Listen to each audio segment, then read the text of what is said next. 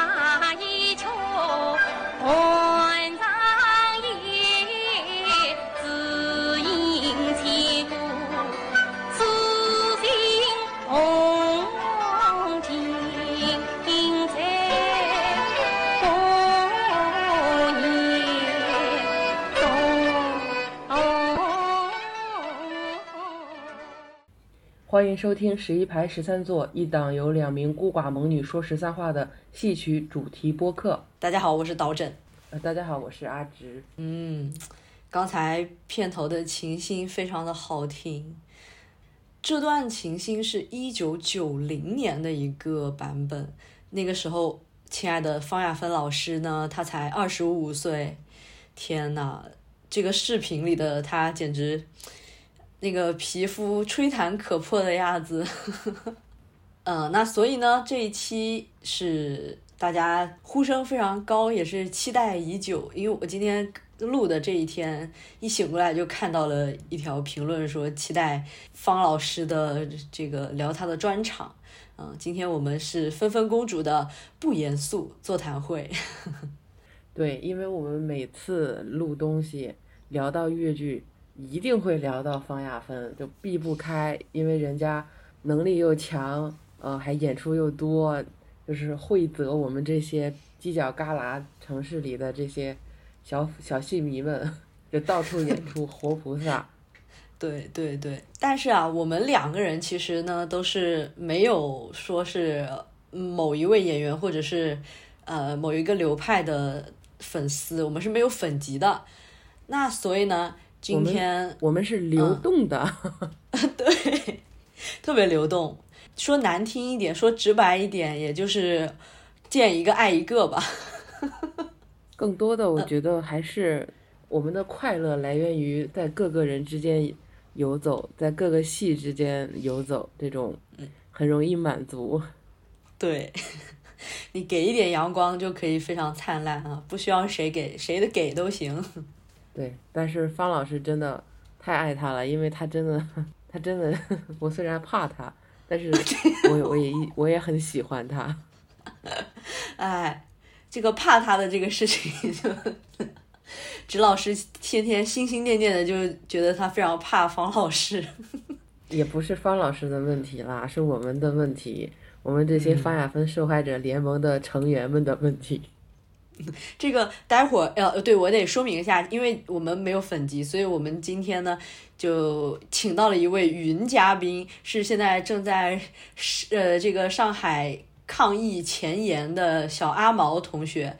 之前呢，我是找他录，想找他录一个跟阿姨说几句话的一个录音，结果呢，他交上来了一个十几分钟的作业，甚至还自带剪辑和音效。啊，所以呢，我们觉得不能辜负他这个用心，所以我们今天这个座谈会的思路会根据他的呃这一段录音来推进，并且这个直直老师说到的 怕方老师的这个问题，他在后面也会有所提及。那我们就先播放一小段阿毛同学的这个录音。青年演员方亚芬，你好，我是喜欢你很久很久的阿毛头子。今天我要讲的是上海越剧院原派花旦、国家一级演员、中国戏曲梅花奖榜首方亚芬老师。方老师的业务能力就不用多说了，就没有他不会的，学啥像啥，触类旁通，专心吃自己的饭，顺便吃别人的饭，让别人无饭可吃。我认为他是越剧演员里单口相声讲的最好的，讲相声的人里越剧唱的最好的。有方老师在的地方，是永远充满欢声笑语的。阿毛同学说到这个 说相声这个这个事儿啊，那我觉得其实方老师更像是在说脱口秀。哎但我我刚刚就想嗯说，方老师的这种语言结构和这种表达方式不是相声，其实是脱口秀。对，但其实他像相声的说学逗唱，他也都行啊，也是没毛病。对，是的，就是只是说方老师他在运用这个这个的时候，更像脱口秀的形式，不是很像越剧的形式。那跟他会不会说学逗唱没关系，就是说他他的这个语呃表达方式，呃演出说话的时候这种感觉，更有脱口秀演员的这个节奏在里面，跟嗯，相声的这个感觉其实不是很很大的。对，我觉得好吧，这个我们我们为什么要纠结他在讲相声还是在讲脱口秀？毫无意义的一个 争执，无语。呃，对对对，是因为导老师他他是就是比较喜欢脱口秀的人，我是一个就是经常会听相声的人，所以我我们两个人各自各都觉得他这个形式更像脱口秀，不不是很像相声，所以就突如其来的一个争执，也其实也没有争执。对有听众朋友可能没有听过方老师的这个脱口秀，我们非常贴心的给您呈上了方老师的脱口秀现场。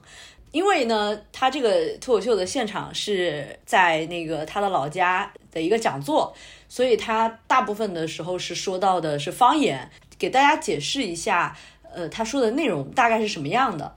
他说的内容大概是呢，虽然他是原派花旦，但是他的范派唱的也很好。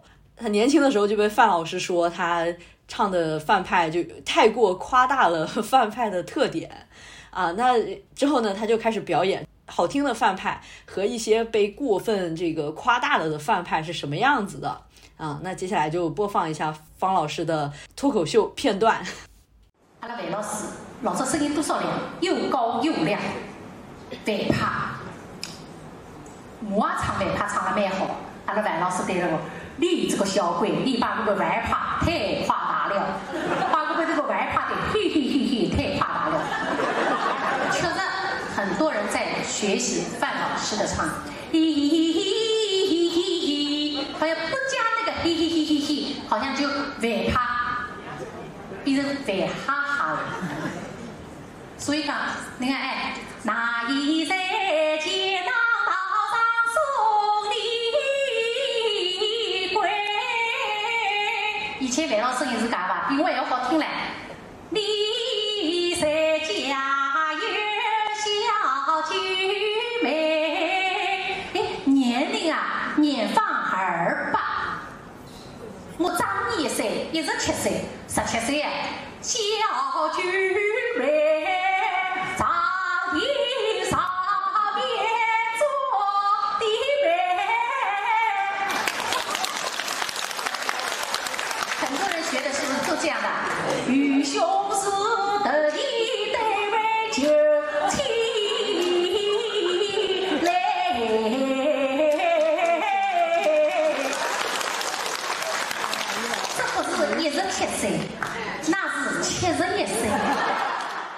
虽然说方老师他的这个形式更像脱口秀，但其实刚刚的这段表演呢，他在相声里面有一个名字叫学戏曲。好，他他是学戏曲里面的这个这个形式这个套路里面的一个作品，所以其实方老师是三门爆，戏曲、相声、脱口秀三门爆。太牛了，太牛了。好的，那我们就继续播放一下阿毛同学的录音。方老师称得上是德艺双馨的艺术家，台上台下都站中间。当演员时，两度被评为上海市劳动模范；当领导时，深得爱戴，多次被评为优秀。作为原派花旦，啊不，作为原派传人、原派领军人物，他有在好好的传承，传的前辈们的艺术，承担着越剧艺术的责任和承上启下的责任。他一直坚守舞台，坚守一方净土。方老师教学生是毫无保留的，他不遗余力，逐字逐句细抠，要求很严格。生活里的他亦师亦友，教学时的他一丝不苟。众所周知，方老师也是上海越剧院一团的团长，他扛起了男女合演的大旗。身为一团的家长，他以团为家，以身作则，不是在演出，就是在排练。自己不演出也会去监场。有没有觉得阿毛同学的发言非常像国旗下的讲话？这个就是写给爱豆的小作文。对，就是把小作文这个有声化的一个小作文，但是也含有这个展示的内容嘛。这这样就把方老师这个人介绍的清清楚楚，都不需要我们再来介绍了，非常好。阿毛同学非常优秀。我我们两个人只是在这边画蛇添个足，对，呃，刚才阿毛同学特地强调了一下，方老师在教学方面是非常的严格，非常的认真，而且呢，我觉得他在呃教学方面也观念可以说比较的有见地，比较开放啊，他是觉得一定要根据自己的嗓音特点以及呢人物，比如说。这个人物是什么年纪，是什么心态，是要根据这个来去处理你的唱腔啊。那这个样子其实也可以再继续配一段他的脱口秀。那这一段脱口秀呢，说的就是模仿了这个京派，以及我是正在做后期的导诊这边呢，呃，除了金彩峰老师的京派，还提到了傅全香老师的傅派，我在说的时候漏掉了。过分的夸大来唱这个京派，会变成一个什么样的效果啊？好的，那我们现在继续听一下方老师如何比较夸大一点的来模仿这些流派。所以讲，阿拉辣辣学的辰光，我一直跟学生们说，你们要结合自己的自身的嗓音条件，不要拿老师的蛮好唱腔到那嘴巴里向侪花脱了。阿下来，那在下头人听的辰光，就是搿能介呀。阿拉听到是搿能介的呀。阿拉晓得是搿能介了，所以说我对我的学生们说，你们要去听老师最佳的时间段，包括傅老师的、金老师的。那傅老师老早为什么叫花腔女高音？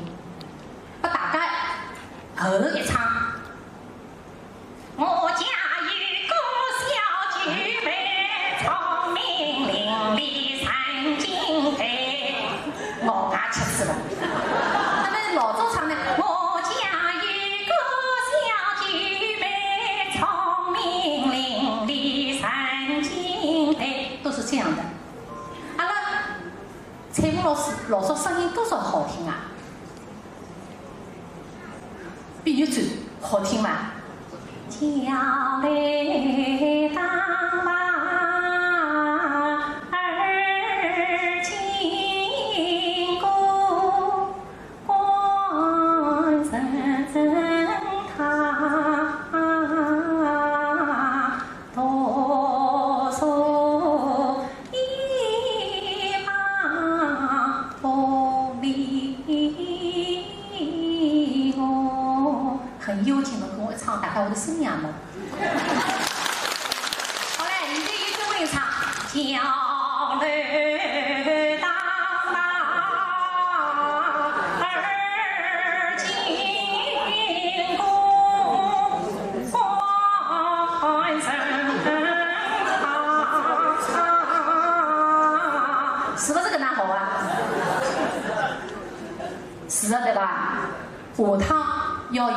能噶好个闲话，你们要纠正他们，就说彩虹老师以前不是这样的。你们去听碧玉簪，搿能噶一唱，哎，羞得的啦。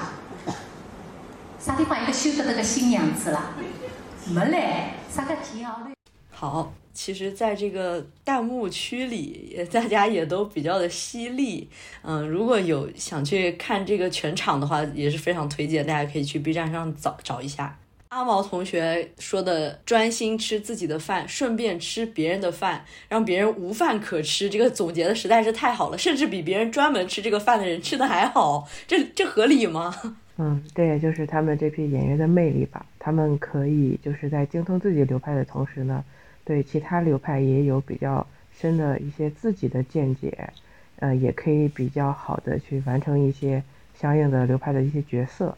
但其实流派嘛，其实戏曲流派就只是一种区别演出，就是你演出的这个角色的一些性格方面的一些区别，嗯，有一点类似这样的存在吧。对，呃，因为我又觉得有很多角色，它其实是适合这个流派，它也并不是适合那个流派的。如果硬来的话，也会让人就是感觉有一点点的奇怪。哦，当然，这也只是一点我个人的见解。哦，没有，这方老师在这一场脱口秀里也说了，呃，原来范老师也是演过《西厢记》的张生的。那你想想，这个 范老师能跳得过去墙吗？他才不会爬上去呢。他这个范派的性格来说，做这种事情确实有点不不合适，不合逻辑。呃，也不是，就是听感或观感上来说，你就觉得他不会做这种事情。嗯，对。然后如果让这个徐玉兰老师去演梁山伯，那他一小时不就把祝英台看穿了吗？他都可能带着英台跑。对，就是，但是徐派也是有梁祝的啊，只是说我们听的时候会有这种。哎呀，就觉得山伯，你你既然都这样了，你带他走啊！我们我们也会有这种感觉。对对对，推荐大家去看钱慧丽老师和黎明老师版本的 楼台会，真的非常好看。任何人没有看过都会很生气的，好吗？这个叫什么？同床异梦。互不打扰。像这一场脱口秀啊，就讲座，其实方老师一直在强调戏曲的角色，不管你用什么唱腔，你用什么方法去处理来演出这个人，那你首先都是要基于他这个角色本身。其实就是大家在学习流派的时候，就虽然我前面说啊，就是有些流派它是适合这个角色，有些流派它是不适合这个角色的，但其实有一点就是，其实每个流派它是适合所有角色的。只是每个演员的处理方式让大家觉得他用这个流派来表示这个角色的时候有了出入。有方老师在的地方是永远充满欢声笑语的。比如说，我印象非常深刻，这又是方老师的另外一段脱口秀的内容了。之前在 B 站刷方老师的脱口秀的时候，就刷到了一个叫做《陈荣朋友圈》的这一个综艺节目吧，里面方老师非常密集的输出，其中有一段呢是。方老师描述自己当时学呃副派花旦陈颖老师的这个语气，在电话里骗过了陈颖老师的先生，这个事儿就必须要放一下啊！好了，我们来听一下。平时他要么就给你回答两个字、三个字。我说陈颖，嗯哼，好不好？可以。侬今朝饭吃了吧？嗯。吃啥？吃饱了。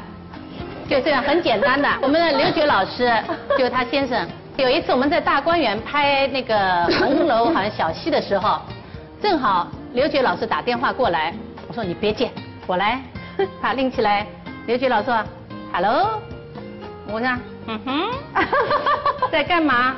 拍戏，现在饭吃了吗？嗯。对面刘雪老师说：“哎，我跟你说点悄悄话呀。”我说：“呃，你别跟我说，别跟我说。”他完了以后把你当成他，对呀，对呀，他学的仿他太像了。完了以后，完了以后，第二天那个刘雪老师碰到我说：“刘雪老师，你真的没听出来？我以为他是，哎，你怎么胆子那么小？说悄悄话就听着呀？那不能，就是你干嘛不听呢？对呀，是不能听。哎呀，他跟我讲，哎呀，我爱你呀，我喜欢你呀。”那我想不是说爱你喜欢你很正常吗？这不算什么。我那时候我们那时候还小呀，我想，哎呦，这种事情不能听。我说，你别说别说，我我不是陈颖啊。完了以后，陈颖电话拿过来，拿过来以后就说，侬根本咋听不出来呀？是的。OK。了解完这个方老师，芬芬公主作为脱口秀演员，不是什么真真，方老师可爱。他作为戏曲、相声、脱口秀三轮报的全能型综合演员，对，他是怎么在呃这个小阿毛的心目中种下了幸福的种子的呢？接下来听一下阿毛同学的讲述。我第一次见方老师。是在一个后台，但并不是他的演出，是一个朋友的朋友演出。然后呢，他们我朋友就带我去后台嘛，后台我就看到那边很多人都在围着一个人，我想这是谁呀？然后我我就听到了方老师，我整个眼睛都亮起来了。那是哪个方老师？让我看一看。哦，是方亚芬哎，就是整个非常的激动的。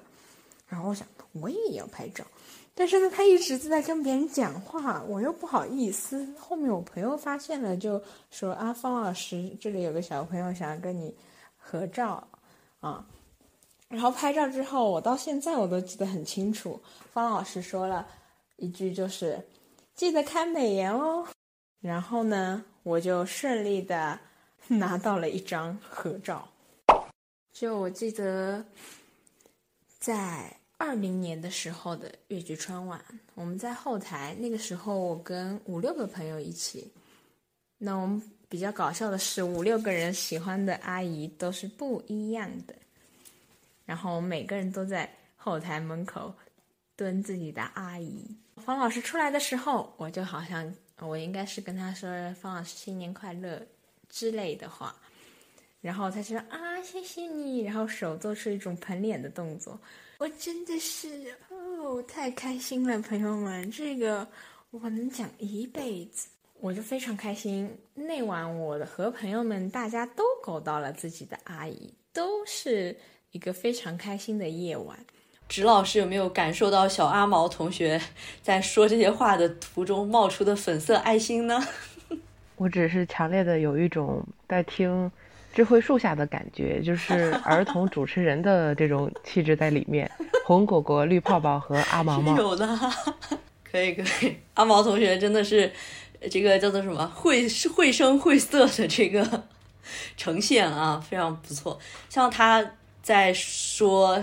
去追阿姨的现场叫做“狗道阿姨”，这个用词你需要和我们解释一下吗？这有什么可解释的吗？大家不都是去狗阿姨的吗？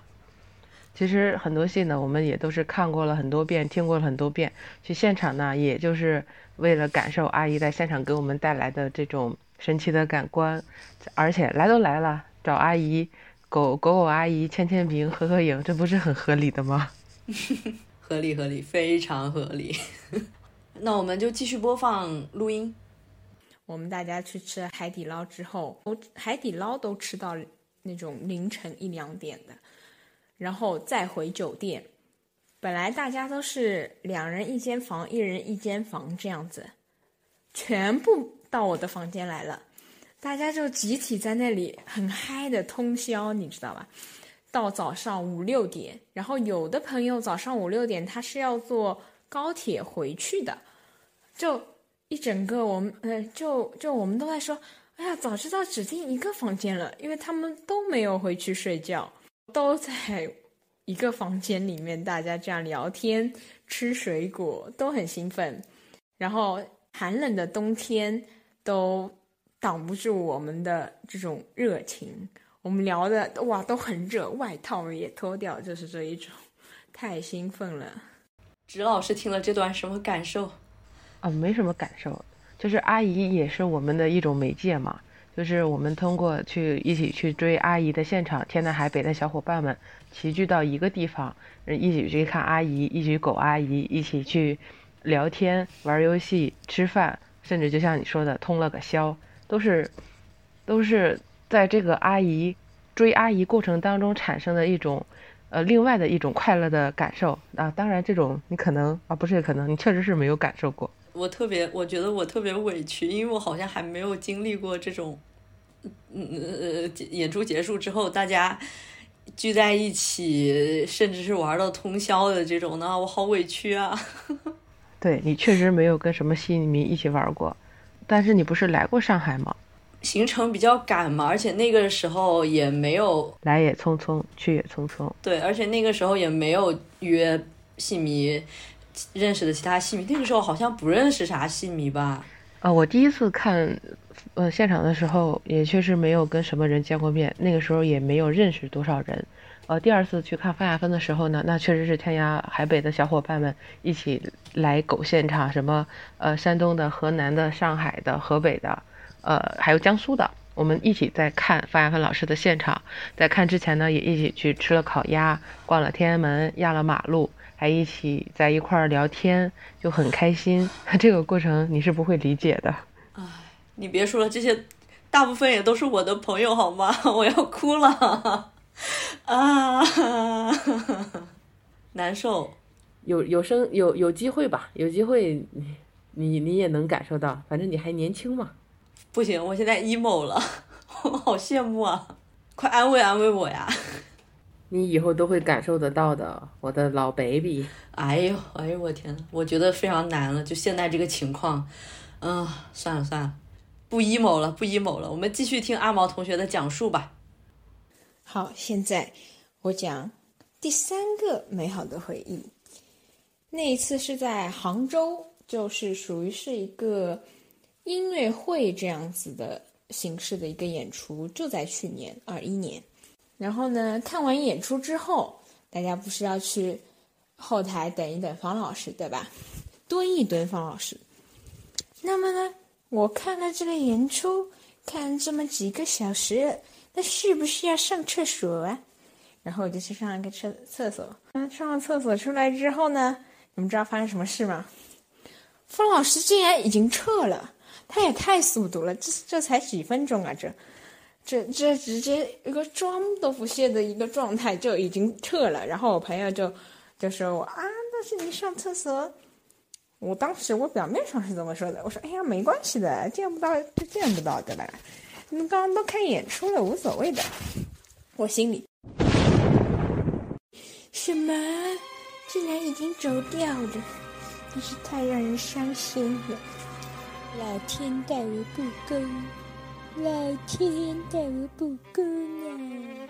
好，我们本来呃说好看好戏是去吃夜宵的，但是都已经就是都没见到了。我看其他的两个朋友都是比较失落的一个状态吧，我们就是直接回了酒店的。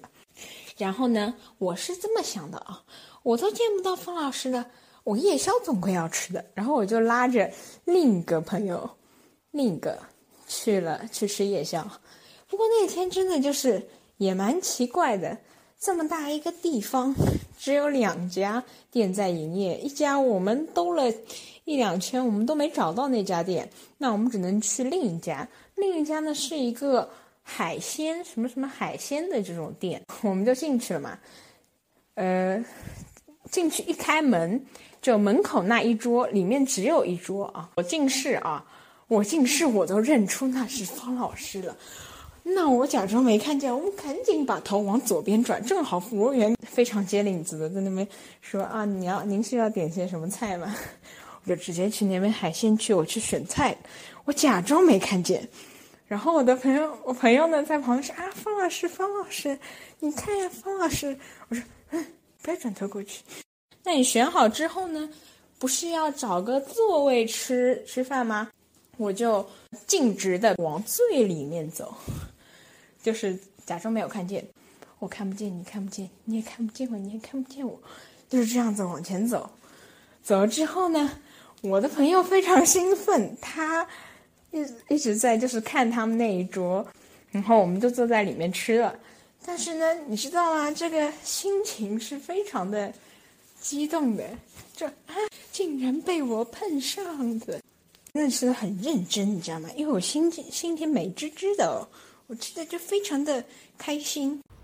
嗯，不得不说，阿毛同学的心理活动真的非常丰富，当即就演了一出祥林嫂，好，简直绝了，绝了，绝了！心理描写是真的。满分，嗯，就可以分析一下阿毛同学每一段的这个心理活动究竟有几次转折。其实，其实我们俩聊这个，其实好像也有点不占优势，就是因为我俩过于的不是太太专注一个阿姨，导致没有我们俩这方面是没有太多分享的。我们其实应该再拉一个人来的。其实我追每一场戏的时候，也都相对会有一个这种比较激动的过程啦。这就这这就是传说中的渣女心态吗？每一次都是真爱。哎，那我那我们可以可以分享，就是我们就是追其他，因为他这他他说的是追方亚芬嘛，我们就分享追其他阿姨类似的这些事情。那我分享一个，你来一个，就是因为我看越剧现场是比较少嘛，我们看我看我们本地的这个剧种是比较多的，嗯就像阿毛说的这个，他只是上了个厕所，了那个阿姨就已经走了，嗯他们怎么那么快？我我也想说这件事情，因为我在这边追我们本地的这个剧种的一些演员，年轻演员的时候，我当时他们是刚刚谢完幕，我就想着，哎，那我到背后到后面让他帮我签个名吧。我过去的时候就已经找不着这个人了，因为他已经卸干净了。他除了脸上没卸以外，衣服啊什么的，一副就是晚就是一副已经可以回家的样子了。我当时差点都没认出来这个人，就是他们的真的是身经百战啊，真的是就是对于换衣服卸妆这件事情，真的是速度飞快。谁不想谁不想马上下班呢？代入一下，可正常了。对对对，所以我当时就跟那个演员说，我说能不能下次你在演这个角色的时候，你稍微慢一点，就你这样的这个装扮，就是你演出的装扮的这个状态，能不能跟我合张影？你现在已经卸到，我已经差点没认出来，你下次可以迁就一下我吗？然后人家说，呃，尽量吧，下次尽量，希望我下次可以跟他说一声，他我跟他说一声我到了，然后他可以把这个妆帮我留一下。但是呢，后来呢，就是因为疫情，也就没有再去过了，哎，也挺遗憾的。行，总是有机会的，总是有机会的。到时候你记得把那个照片传我看一下啊！想得美。哎呦，哎呦，我天呐，我可是太喜欢看手工梗那你直接在那个微博、在 B 站搜手工梗看个够。啊！行行行行行行行，好，继续。继续。这方老师他跟很多人都 CP 感十足。有次在节目上跟君安合唱《山河恋》的时候，嗯，我和朋友们都在说，这两个人怎么回事？怎么唱着唱着这个什么么，最后最后就抱到一块了。之前我看《山海情深》的时候，里面不是有段大海砍桥嘛？啊，不不不，就是龙阿婆独唱的，就唱了很久好几分钟的那一段。然后，嗯，我们的亚芬，哎，什么我们的亚芬，方老师就扶着他的拐杖，然后还有就是最后有拥抱的那种。我脑子里后面就是有个画面，就是我俩心相印，爱情长相守啊，这都能磕。不知道大家知不知道，在 B 站上有无数个《山河恋》送信的版本。那这些版本里呢，他的祭地全都是一个人，声息呢全都是不一样的人。那这个祭地呢，他是谁呢？哇哦，我真的是想不到呢。他是谁呢？抬头看看今天 节目的节目的标题，你就知道他是谁了。你好，你好做作啊！你真的好做作。我我想说的 CP 这件事情，就像他说他呃方亚芬跟君安他们两个人的送信，其实我特别喜欢的一个版本是他跟萧亚的一个版本，哦，是八几年的那个吧。对对对对对对，我之前对萧亚，我之前对萧亚这个演员呢，我是无感的，因为我对尹派几乎都是无感的。呃，当时他跟萧亚一起合作送信，萧亚的这个妹妹这个起腔一起，哇，我瞬间就被吸走了，是，我就 get 到尹派了，我就觉得我行了。真的那个版本也是我看过最好看的。他他对，他他真的是我所有看的呃送信版本里面最好的一个版本，两个人的 CP 感呀、合作呀、表演呀都是非常好的一个版本，要不我们这边再插一段这这个送信吧。给大家听一下，是真的非常的好听。嗯，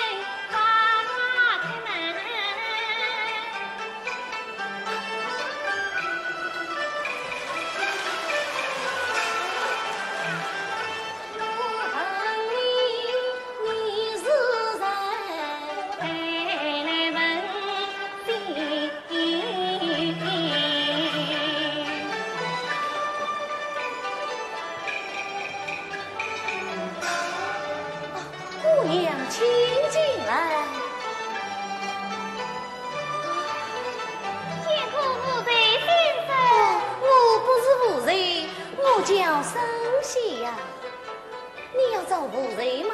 是啊，烦劳你听他一声。请稍等。啊，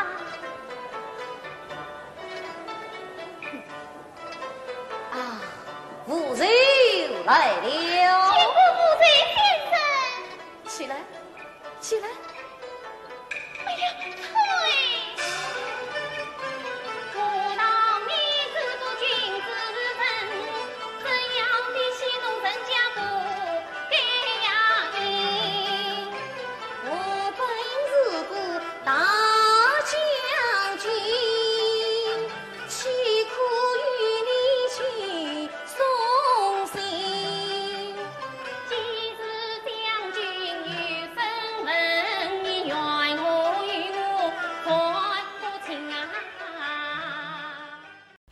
刚刚给大家放的呢是萧亚和方亚芬，是一九九零年霞飞杯大赛奖上面的《山河恋送信》，是我觉得最好听的一个版本的送信。嗯，哦，那我推荐的已经说完了，继续来听阿毛同学。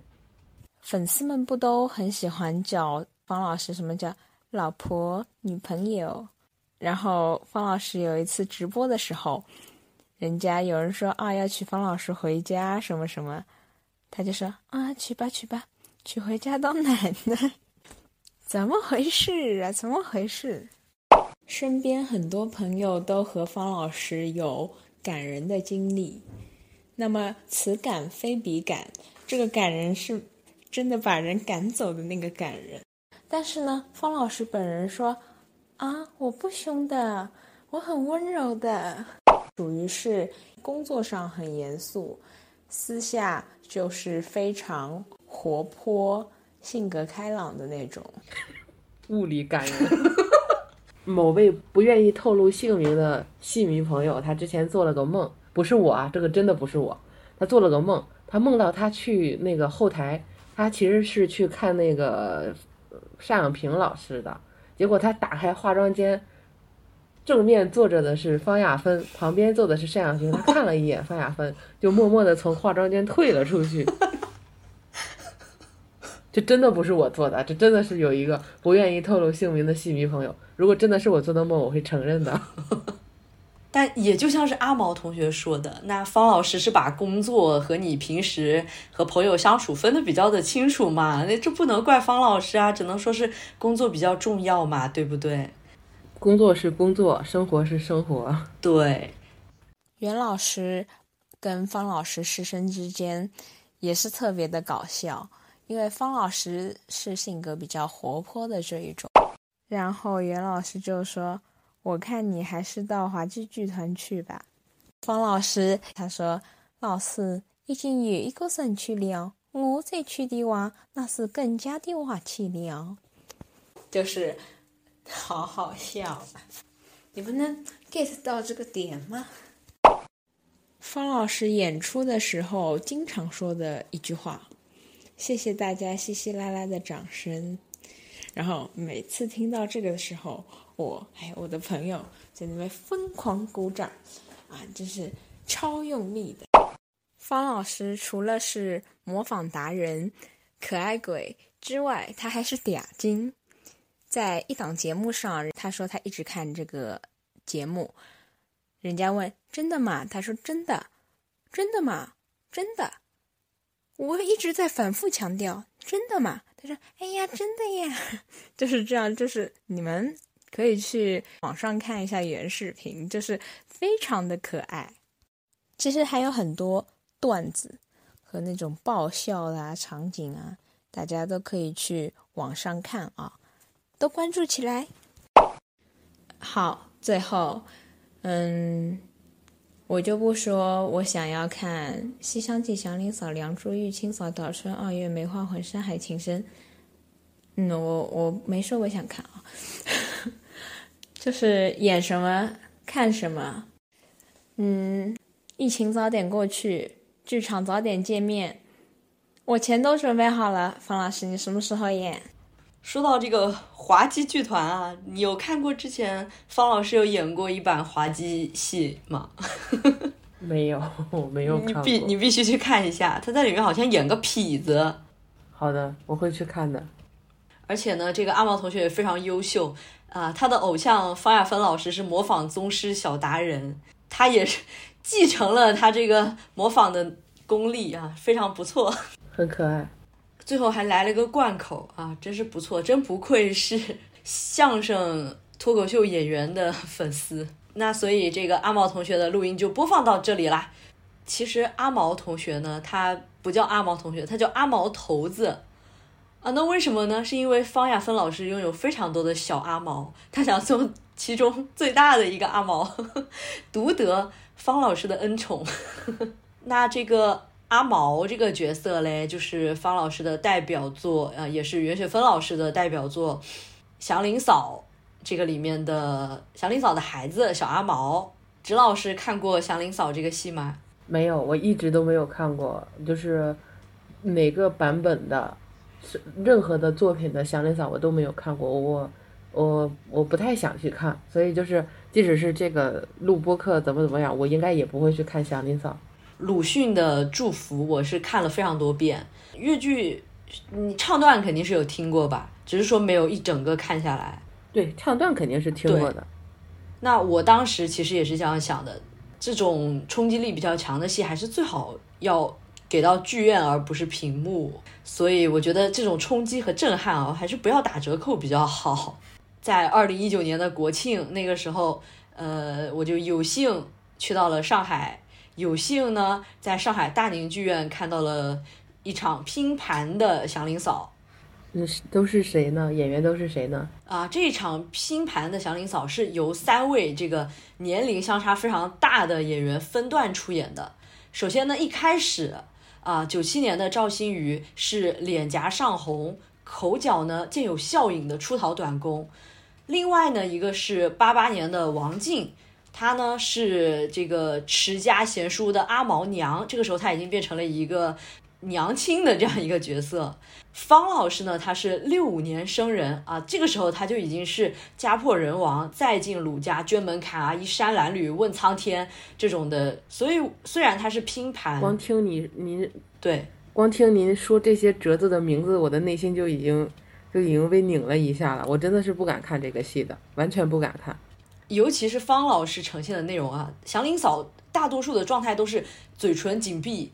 眉头紧锁，双手局促的攥着他的，比如说他的衣服啊什么的，或者是手上有个篮子什么的，就紧紧的抓着那种啊，然后那个眼睛透露出了一种又迷茫又无助的神态，就非常又甚至有点空洞，好像没有什么思想，非常惶恐的样子啊，光是想象就已经 这个心里面就如鲠在喉。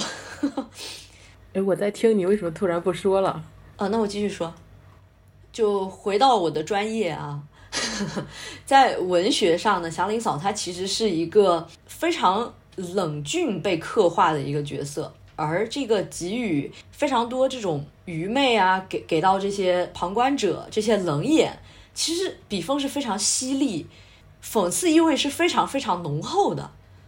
但是戏剧就是呃袁老师这版祥林嫂她的改编呢，它的重心其实是倾向了。对于环境的平铺直叙的一种描写，就好像这一切都是理所应当的，而不是说在这个字里行间对他给予一些讽刺，而是说好像非常这些荒诞的言论都是非常正常的一些事情。那这个样子呢，再把祥林嫂放到一个这种无可救药的场景中，最后呢，祥林嫂出逃时内心的那种挣扎，然后守寡后她那种感觉内心受到冲击和没有。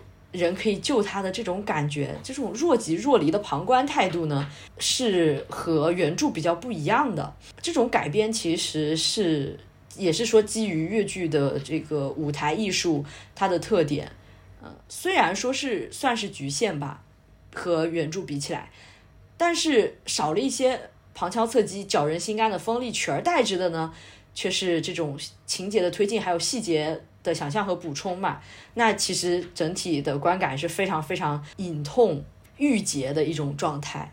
对，想象一下，呃，最后最后一个场景，这个除夕夜，鲁家红灯笼前，啊，苍白头发，这个蓬乱的像杂草一样，皱纹已经深到像沟壑一样刻下去的佝偻的祥林嫂啊，这种感觉，直老师。啊，你说这个我是有画面的，这段是叫问天是吧？对，问苍天。嗯，其实这段我都是看过一些折子。哦，说到这个，我想起来，其实在我刚刚接触越剧，就是连流派都不清楚的时候，我那个时候也是在听那个《金玉良缘》嘛，《金玉良缘》。那我有一次就是随机播放越剧的时候，就放到了这一段。我当时是在认真的工作，就突然鼻子一酸，眼泪就就掉下来了。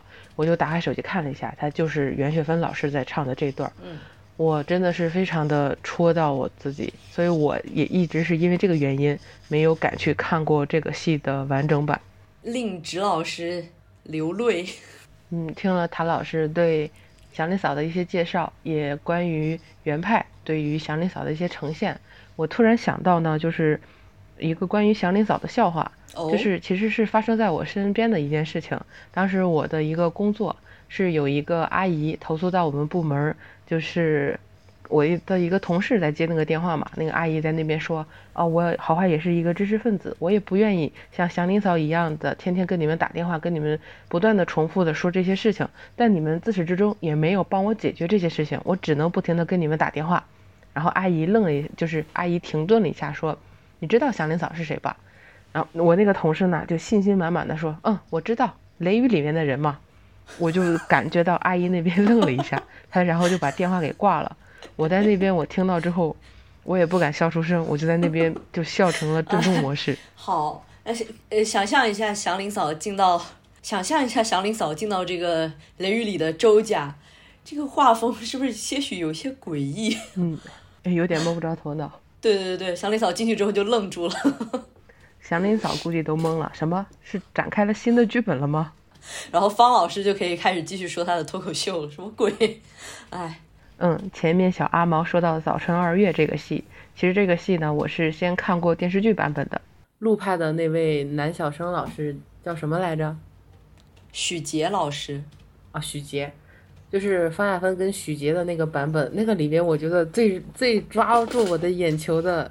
是张咏梅，我她在里面太太可爱了，我没有办法不去在意她，不去注意她。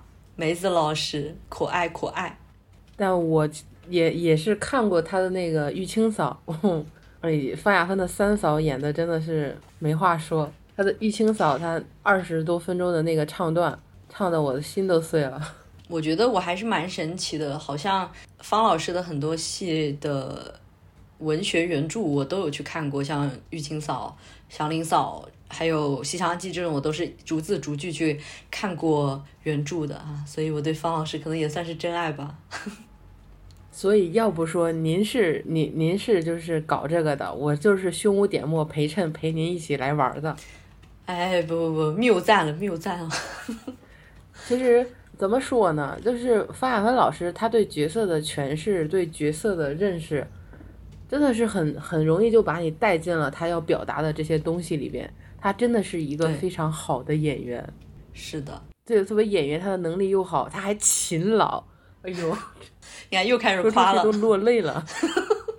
不是，也不是说刻意的夸他，就是他就是业务能力就是很强嘛。对对对。而且勤劳这件事情也是写在脸上了，已经是是。但其实我没有看过完整的玉清嫂。这个戏不知道为什么，可能是因为我觉得那个男性主演的角色在戏里我不太能够接受吧。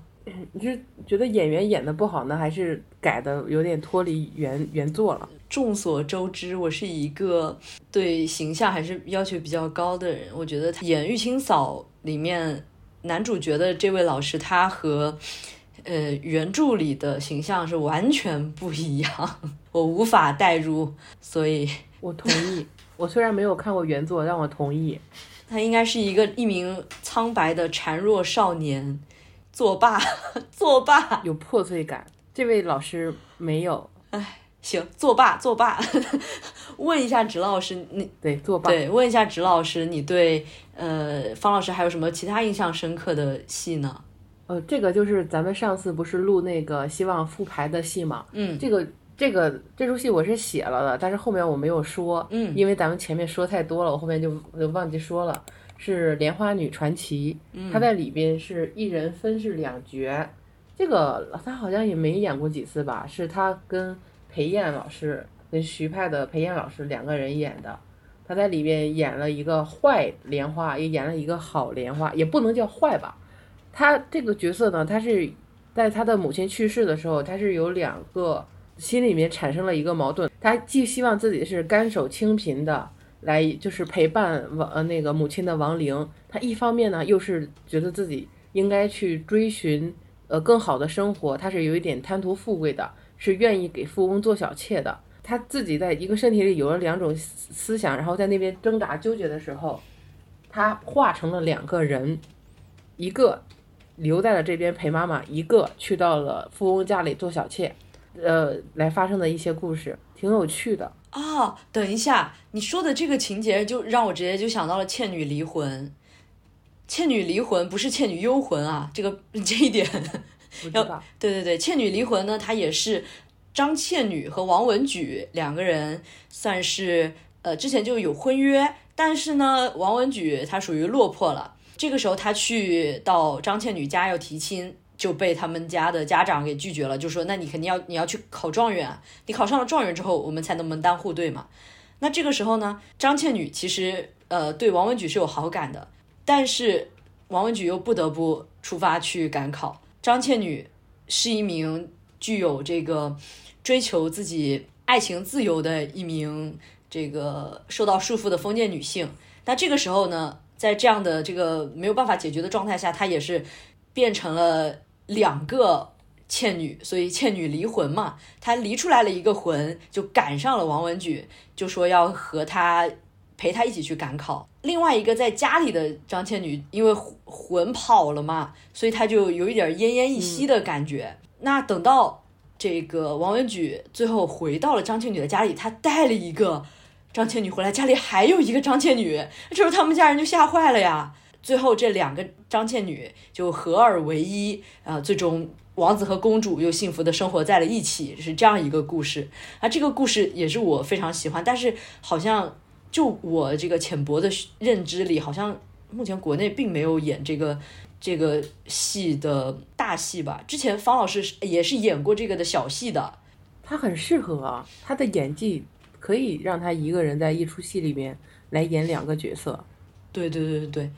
但是我还是非常疑惑，为什么这个非常精彩的本子，并没有任何的一个团想要演它？我当时还在想，是不是因为不能成精？也不会吧。这个里面变成了两个人嘛，他刚开始也就是说，呃，一半儿贪图富贵愿为妾，一半儿甘守清贫伴王母，两个一半难共难共处，从此后去的去，留的留，清廉浊莲各寻路，警示了一些东西嘛。那最后两个人又合成了一个嘛，就是。并蒂双莲本一枝，清浊美丑集一身，最后又成了、嗯、成了一个人。因为不管好坏，他他们两个人终究终究还是一个人嘛。对对对，每个人都是有两面性的，不可能就是真的二极管，对吧？对对对对。其实，在《倩女离魂》这个本子里，也表达的是一方面女性享有这种呃追求自己幸福和自由的这种权利，但其实现实的这个社会并完全不允许它会发生这样的事情。那这也是一个呃现实和理想，也是一个呃追求的分化吧。那最终这也也算是一个比较理想化的一种表达，非常的既深刻又有意思，我觉得。哦，我记得就是有一个电视剧，网剧，它里面也有演这类似这样的剧情。那那个里面那个女生她是蚯蚓，哦，她是能换能变成人形的一个蚯蚓。哦他是可以把自己的身体分成两半，两个都会变成她。然后她把希妈妈希望她就是循循规蹈矩的那半留在了家里，他自己就去放飞自我了。哦、最后呢，他又回来了，因为他放飞自我之后呢，又觉得太苦了、太累了，所以他就又回来了。他就找到了循规蹈矩的那一半，呃，那个循规蹈矩的那一半呢，就是变成了他比较希望的家庭幸福，呃。也比较安稳的一个状态，所以他就想去跟这个循规蹈矩的人再次的交换人生，但已经不受他控了。嗯因为他是觉得我是我们两个人的主体，所以呢，我现在要回来了，你得走，把这个位置让给我。呃，后面是好的把坏的杀了，还是坏的把好的杀了，我已经不记得了，因为我并没有完整的去看过这个东西，我只是就是在网上看过一些片段。这个网剧好像是我有印象，好像是王子文演的吧？它里边这是他们其中的一个单元，这个样子的。哦，我只是觉得这种把自己一分为为二，然后去各自的去体验自己希望的两种生活的这种表演形式是挺有趣的，挺有意思的。对对对对对，就你的描述来说，这一个就是又进行了更深一一一个层次的讨论。呃，你理想中的情况和现实中的情况又有可能会不一样。好，其实今天呢，我们聊方雅芬老师的这个特辑呢，也是因为我们之前每一期只要聊到越剧，就不可避免的会聊到方雅芬老师，因为她确实是特别的勤劳的小蜜蜂，呃，满世界的演出，给我们这些犄角旮旯的戏迷们带来快乐。嗯、但我们之后呢，应该不会再专门的去为呃演员来开一个来开一期节目了，因为我们真的是并不是某位老师的这个呃非常研究比较深的戏迷，所以对老师们的这些东西呢，可能说的也就比较浅一点，讨论起来呢也会有一点点的不是很能够说到很多东西，所以我们之后呢也会专注的来聊戏曲的本身，还有一些本子各个剧种本子之间的一些差距，或者是呃一些戏曲方面的一些很有趣的东西会多一点，也希望大家也对我们有一点点的呃呃更多的一些小小的期待吧，也给我们点点关注，谢谢。那也做一个简单的下期预告吧。我们下一期要继续请到一位嘉宾，然后来和我们聊一聊一个比较激进的话题，关于各种层次吧，对戏曲的这种污名化、妖魔化这个话题。对，也是对戏曲的一些误解。我们下期的嘉宾呢，因为现在还没有确定好他的时间，所以现在也不确定是不是他，但是大概率会是他，也有可能就我们两个人，请大家不要嫌弃我们。哎，你把他给我弄来。我努力，我努力，就看您文案写的怎么样了。哎呀，行，你看看，你看看我，又是剪辑，又是这个声音总监，还是策划，天呐，我我怎么那么牛呢？这样显得您就不可或缺嘛，我就是那个可有可无的嘛。哎呦，我天呐，可有可，您是本台流量密码，要把您把您供起来。如果我是流量密码的话，那您是什么？您是这个节目的神。